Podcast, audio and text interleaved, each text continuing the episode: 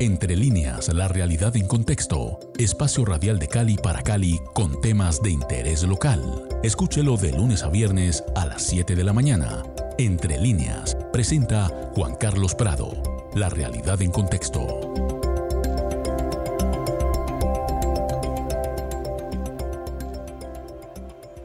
Muy buenos días amigos de Javerian Estéreo Cali 107.5 FM. Soy Juan Carlos Prado y estamos empezando en esta mañana conexión La realidad en contexto en esta segunda entrega que estamos haciendo una por semana en asocio con la revista 100 días del CINEP para hablar de artículos que en profundidad presenta esta revista de publicación trimestral y que arrancamos acá con su director, el padre José Darío Rodríguez, a quien le doy un saludo y un agradecimiento por aceptar esta alianza para conversar en contexto de temas que en este caso atañen directamente al suroccidente colombiano. Padre José Darío, muy buenos días.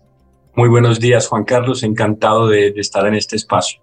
Bueno, padre, hoy tenemos un tema que tiene que ver con ese Pacífico profundo, ese Pacífico nariñense que es Tumaco. ¿De qué se trata?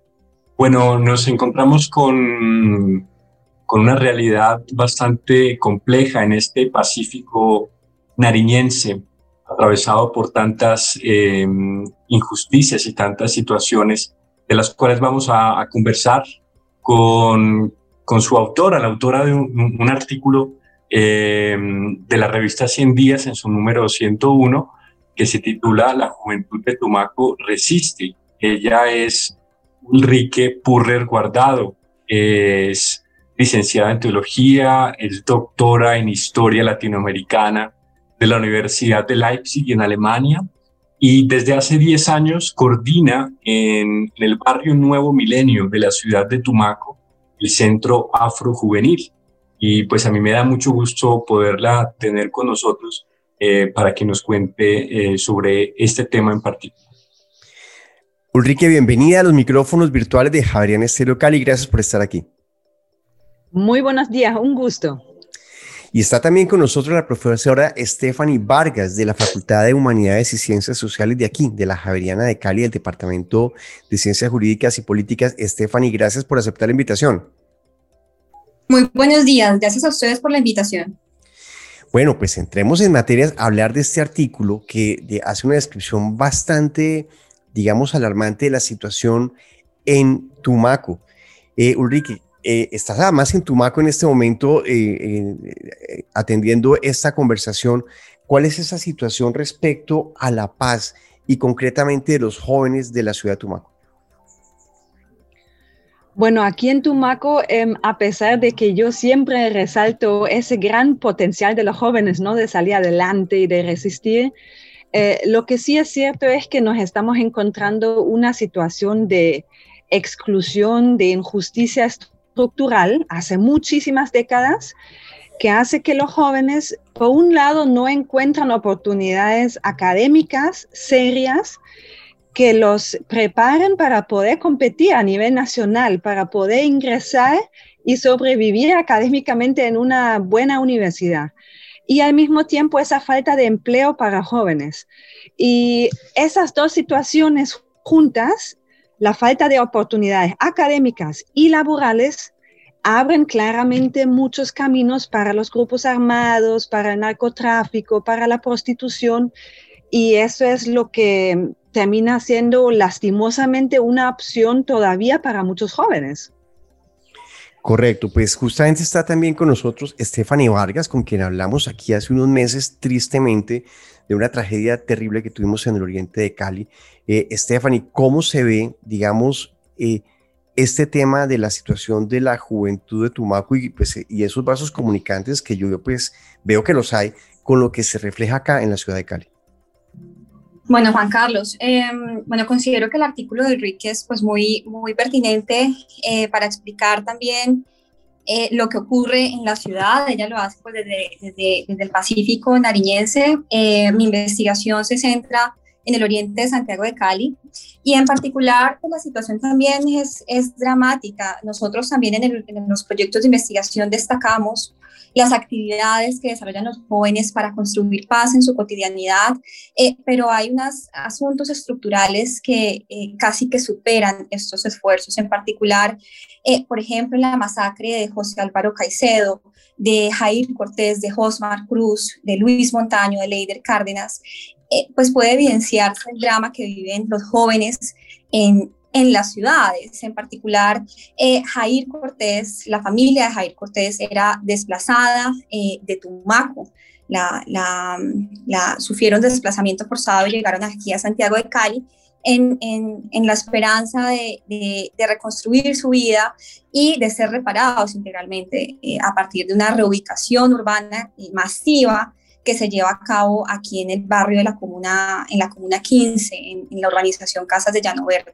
Entonces, eh, pues los jóvenes llegan, sus familias llegan con unas expectativas de, reconstruir su vida, de ser reparados integralmente. Sin embargo, eh, resultan reubicados en, en, programas de vivienda de interés prioritario eh, en zonas, en las, las márgenes de las ciudades, en la periferia de las ciudades, que tienen los indicadores de violencia más altos con unos indicadores de desempleo también muy altos, con procesos de estabilización socioeconómica que están, eh, para, los cuales hay, mucho que hacer o que tienen muchas eh, oportunidades de mejora. Entonces, en ese sentido, eh, si bien también en las ciudades y en particular en el oriente de Cali es importante reconocer los esfuerzos que desarrollan los jóvenes a través de organizaciones juveniles por eh, demostrar y por visibilizar su intención de construir paz, también es cierto que hay unas, eh, unas, unas problemáticas que deben ser abordadas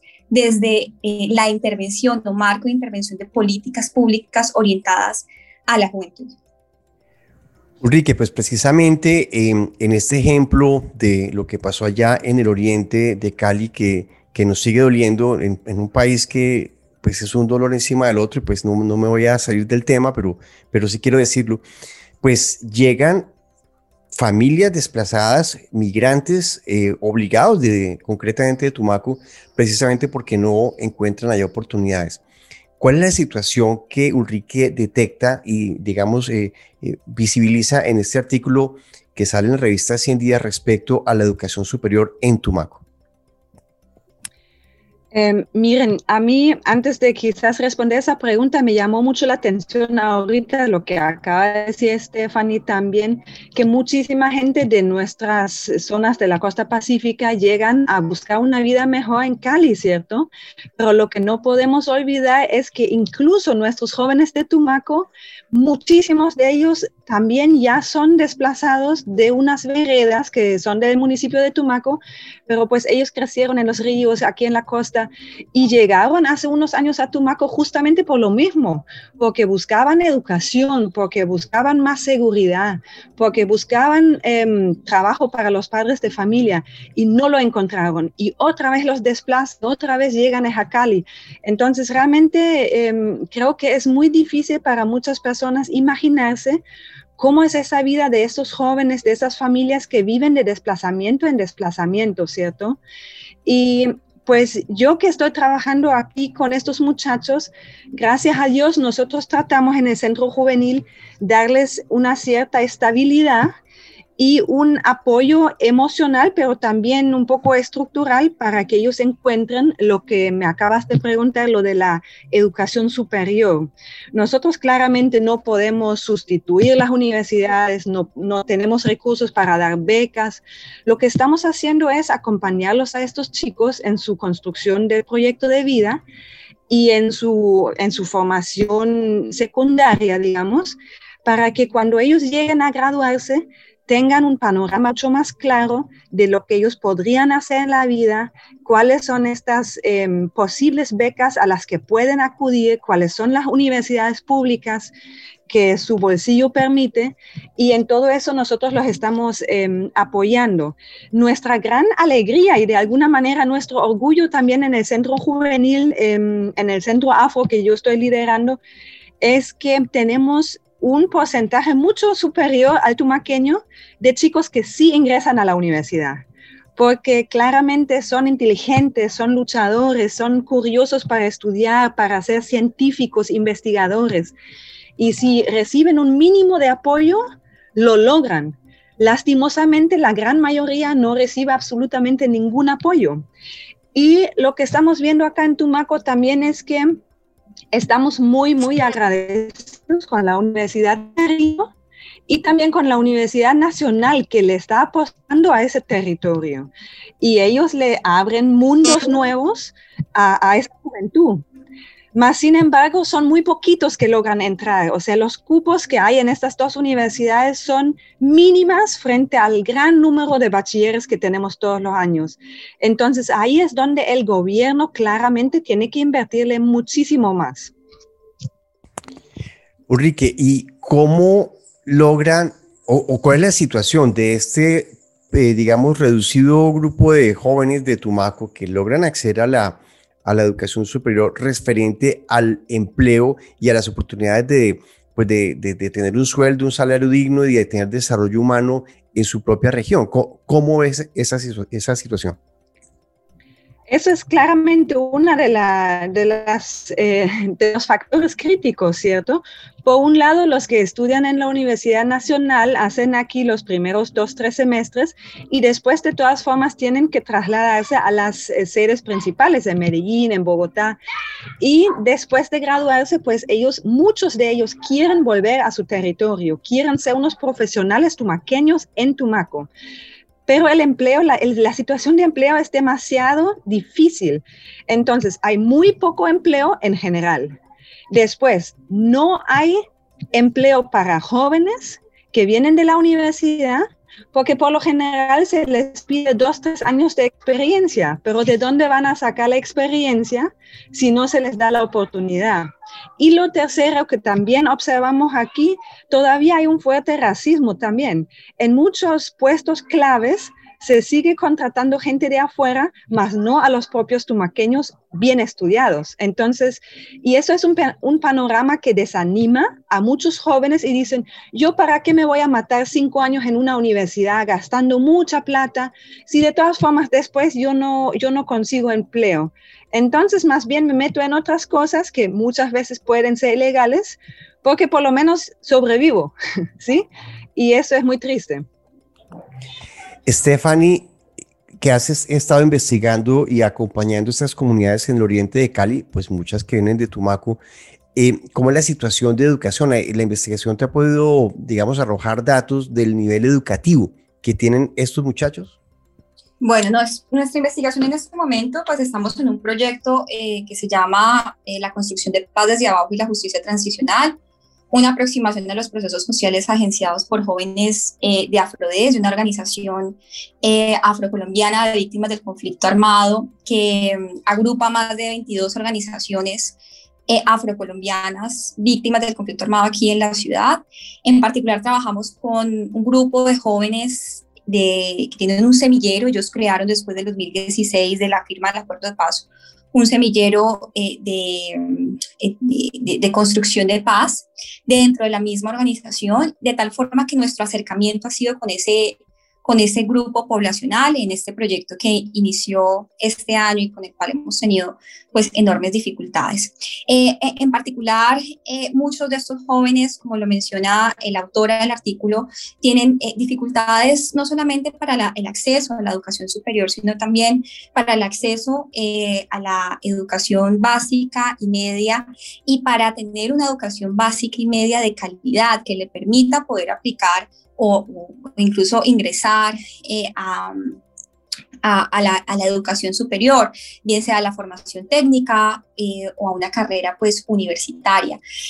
Eh, según aquí pues hay, hay, muchos desafíos, es decir, en, a nivel mundial, uno de cada cinco jóvenes en el mundo entre 15 y 14 años no está ocupado, no cursa estudios ni tampoco recibe ningún tipo de capacitación. En Colombia en general, las cifras para los jóvenes pues no son más alentadoras, esa es la verdad.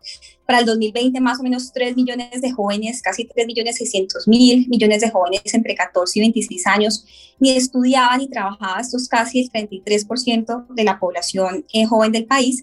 Y con la pandemia, pues la desocupación de personas entre 14 y 28 años eh, alcanzó más o menos un 23.5%, eh, subió y profundizó la, la precariedad laboral de 7 millones de jóvenes que están en las ciudades, jóvenes urbanos, que pues tienen menores, menores ingresos. Entonces, esta situación que es a nivel mundial y a nivel nacional también, pues se refleja en una comunidad como Llano Verde y en, un, eh, y en la situación de los jóvenes con los que trabajamos. En particular, esto es preocupante porque estos jóvenes vienen en, eh, acompañados en el marco de unas políticas públicas existentes, que son la política pública de víctimas y la política pública de vivienda gratuita, que eh, pues tiene por objeto reparar integralmente a estos jóvenes. Sin embargo, la información para el 2014 para estos jóvenes, pues eh, que nos suministró el DPS, eh, se indica que en este programa de vivienda se reubicaron más o menos 2.500 jóvenes, sabemos que son muchos más, entre 14 y 28 años, y apenas un 8% contaba con formación técnica. Entonces, ahí hay muchos desafíos en materia de, de, calidad de la educación, de acceso eh, a la educación. Correcto. Ulrike, en este artículo, La juventud de Tumaco se resiste, ¿qué se puede hacer o qué se está haciendo? Para acompañar estos jóvenes y también interesante, escuchando aquí al grupo musical Afromitu, que vamos a escuchar enseguida esta conversación, eh, ¿qué, ¿qué, gestión o autogestión también está sucediendo a través de, de, la, de, de los jóvenes? ¿Qué iniciativas se ven allá en el puerto de Tumaco? Pues nosotros estamos trabajando acá en un sector específico de la ciudad, que es el barrio Nuevo Milenio, en el centro afro, y por las muchas fronteras invisibles y todo lo que todavía hay lastimosamente, Em, pues nuestra población son los chicos de ese barrio, ¿cierto? Y lo bonito de ese centro juvenil es justamente que nosotros no eh, hemos venido de afuera ya con una agenda preestablecida, con eh, propuestas pensadas desde una, desde una extranjera que soy yo o desde un escritorio, sino que todo lo que estamos haciendo lo construimos desde los jóvenes, para que ellos en todo momento se sientan protagonistas de esos procesos y las ofertas que nosotros con ellos desarrollamos, que son grupos juveniles, grupos artísticos de danza, de circo, pues de música, lo que tú mencionas, pero también espacios espirituales, religiosos, todo eso responda a las verdaderas necesidades y a los intereses de los chicos, ¿sí? Y no em, cometamos el error de, de muchas organizaciones que están respondiendo preguntas que nadie les ha hecho. Y eso me parece algo muy importante donde yo veo a través de los años cómo estos chicos se apropian de su vida, de estos procesos, de los temas em, sociopolíticos también. Y nosotros como Centro Afro también hacemos parte de lo que es la Plataforma Municipal de Juventud. Ha sido aquí en Tumaco una lucha de muchos años de que finalmente exista la Plataforma Municipal de Juventud, que está acobijando en ese momento a más de 40 iniciativas juveniles en la ciudad de todo tipo. Y eso es un espacio que a mí me da como mucha esperanza porque son jóvenes muy despiertos, inteligentes, claros en su postura y ellos pues están empezando y eso se está viendo en estos días muy particularmente, están exigiendo de una manera muy respetuosa, muy creativa y muy pacífica a los gobernantes, a la alcaldesa para que las cosas puedan cambiar, ¿sí?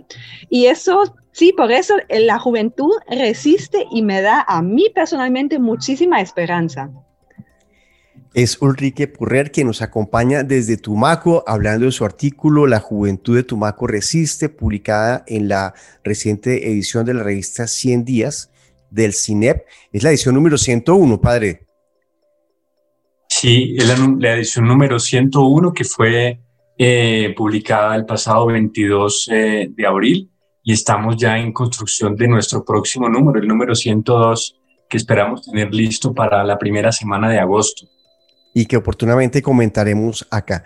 Pues Ulrike, muchísimas gracias por atendernos y contarnos de primera mano esa situación de, de, de, Tumaco. Muchos éxitos y muchas gracias por ese trabajo de una extranjera que está apoyando a nuestros jóvenes más vulnerables allá en el Pacífico colombiano. Gracias por estar aquí.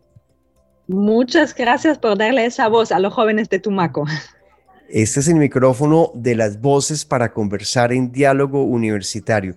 Gracias también a la profesora Stephanie Vargas eh, por estar en esta conversación hoy aquí con nosotros y obviamente al padre José Darío Rodríguez. Pero vamos con música, vamos a cerrar esta conversación escuchando al grupo Afromitu o Afromitu, creo que es un juego de palabras muy, muy, muy, muy bueno, que a través de su rap pues se expresan y es una voz de aliento porque precisamente ellos dicen, decimos no a la violencia como, como es el título de este tema que escuchamos a continuación. Y a ustedes, amigos oyentes, gracias por estar aquí en Javeriana Estero Cali, en este especial semanal que hacemos entre, entre líneas y la revista 100 días del CINEP. Feliz día. Alianza Urbana, eh, JS Studio, no más violencia. Decimos no a la violencia. Atentados, crímenes, reclutamientos forzados. Decimos no a la violencia. A la escasez de valores y familias destruidas. Decimos no a la violencia. Al poder, a la fuerza pública vulneran los derechos. Decimos no a la violencia. Se genera más violencia por falta de educación. El dinero es el sello de la corrupción. Por tenerlo le hacen daño a mi población, engañando a mi pueblo y a mi región, haciendo que la situación cada día esté peor. No aguantamos más, queremos luchar en busca de poder. Tanta muerte se ve caminando por la calle. Ve la realidad, tantos muertos y muertos en esta ciudad. No callamos y entero no tragamos. Los pañitos de agua tibia no nos conformamos. Exigimos que se nos trate con respeto y no que se vulneren todos nuestros derechos. Se la pasan hablando de paz y equidad, pero en la realidad nada de eso se cumple. En concreto, por eso le ponemos el pecho en defensa de nuestros derechos. El abuso sin ningún pretexto. Por culpa de ustedes nos quedamos en lo oscuro. Por la maldita guerra derramaron el crudo. Retomemos los valores en Será el mejor camino a la liberación. Que el gobierno invierta más en la educación y lucha por los derechos para que haya solución a todos los problemas y se acabe esta guerra. Salir a la calle por el miedo me aterra. Quiero ser libre, así no puedo más. Quiero sentirme en seguridad. Decimos no a la violencia. A los atentados, crímenes, reclutamientos forzados. Decimos no a la violencia. De valores y familias destruidas. Decimos no a la violencia. Al poder, a la fuerza pública que vulneran los derechos. Decimos no a la violencia. Se genera más violencia por falta de educación. Es que la violencia causa mucha consecuencia. Mueren personas con mucha inocencia. Falta de presencia en la comunidad. Tenemos que luchar por nuestra libertad. Si juegas con tu vida te la pueden acabar. Por eso hermano te digo, hay un mundo por cambiar. Hay un mundo por cambiar, hay un mundo por cambiar. Si trabajamos unidos, claro lo vamos a lograr.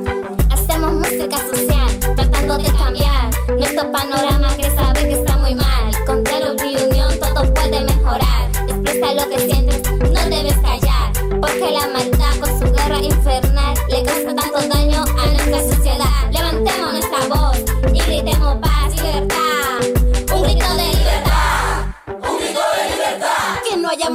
Violencia, que surja la paz. Libertad. Grito de libertad. Ya estamos cansados de tanta maldad. Libertad.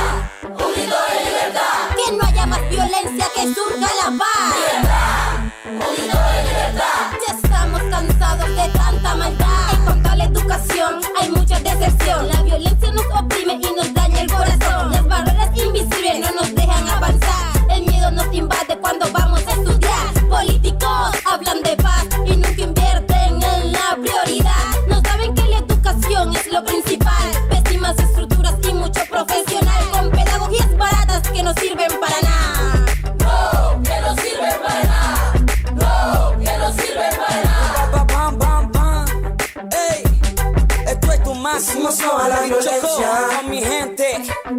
una sola alianza. Centro a la violencia. Haciendo música social que se quede en tu corazón. Decimos no a la violencia. Al poder, a la fuerza pública que vulnera los derechos. Decimos no a la violencia. Se genera más violencia por falta de educación. Yeah. Centro Afro Tumaco. Yeah. Es un mensaje de conciencia. La paz, un asunto de todos. ARE afro. Yeah, Jay Solis. Y todos juntos. Decimos no a la violencia.